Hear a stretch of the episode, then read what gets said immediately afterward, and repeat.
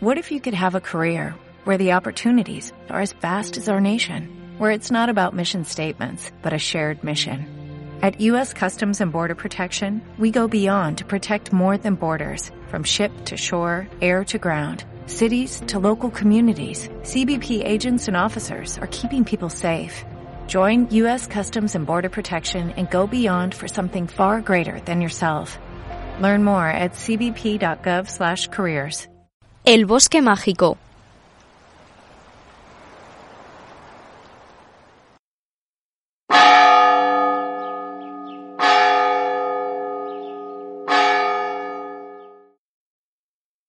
La una del mediodía. Suenan las campanas como cada día para anunciar que han terminado las clases. El sol irrumpe el pequeño pueblo.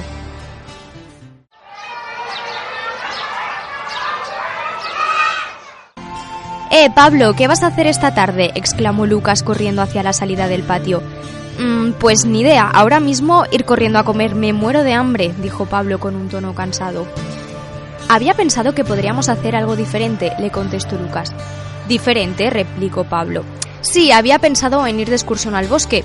Como tardan a anochecer, me parece una buena idea adentrarnos en él. Desde la ventana de mi habitación se ve y siempre me entran unas ganas inmensas de visitarlo, explicó Lucas. A ver, yo no conozco el camino de vuelta, pero si tú sabes cómo regresar, pues vayamos. Será una gran aventura, contestó entusiasmado Pablo. Los dos amigos quedaron a las 5 debajo de la casa de Lucas, frente al molino de agua.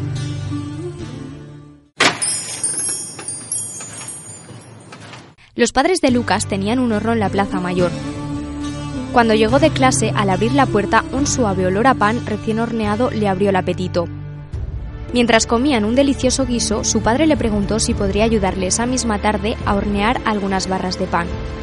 Lucas negó con la cabeza, insistiendo que tenían que hacer un trabajo muy importante. Al final, Lucas ayudó un poco a sus padres con el trabajo. Echó a correr calles abajo hasta su casa, ya que vivía en un sitio un poco alejado. Pablo estaba allí esperándolo con apariencia un poco nerviosa. No sé si ir, me da un poco de miedo, dijo Pablo entre dientes. Anda, no seas miedica, no nos van a comer. Además ya te he dicho que sé cómo volver, le contestó Lucas. Los dos jóvenes se adentraron en el bosque.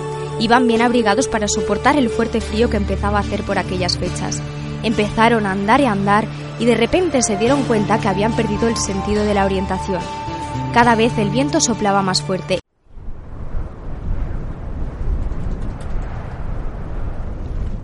Se quedaron mudos, sin hablar, en absoluto silencio. No podían creer lo que estaban viendo. Se pellizcaron el uno al otro para comprobar si se trataba de un sueño. Frente a ellos había una bella joven con aspecto fantasmagórico.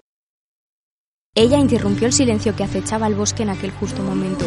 No os asustéis, no os voy a hacer daño, necesito vuestra ayuda. Sin vosotros nunca podré salir de aquí, exclamó la chica. Lucas y Pablo continuaron atónitos, sin mediar palabra. Ella continuó hablando. Llevo aquí más de 500 años. Por aquel entonces había un rey muy malvado en el pueblo, me maldijo y estoy desde entonces así, soy un alma en pena. Para poder liberarme debéis encontrar en el lago un pequeño frasco con una poción mágica. Este lago se encuentra a unos pocos metros de aquí. Nadie me ha rescatado ahora por miedo. Por favor, ayudadme. Pablo y Lucas decidieron ayudarla y buscar lo que les pidió para ver si les estaba mintiendo. Empezaron la red cerca del lago para dar con el misterioso frasco.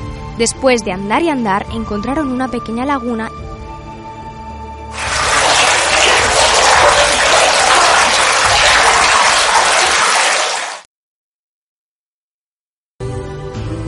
Sin pensarlo, los dos se lanzaron al agua. Apenas tenía profundidad, el agua les llegaba por media cintura.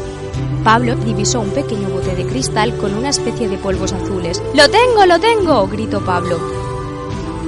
Lucas fue depositando el polvo mágico y una vez fue todo depositado, la chica iba desapareciendo. Muchas gracias chicos, gracias por confiar en mí, gritó de alegría la joven.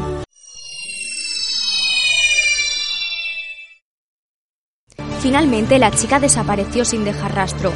Cansados de correr, llegaron al pueblo y todo el mundo les estaba buscando. Eran las 12 de la noche y llevaban toda la tarde sin aparecer.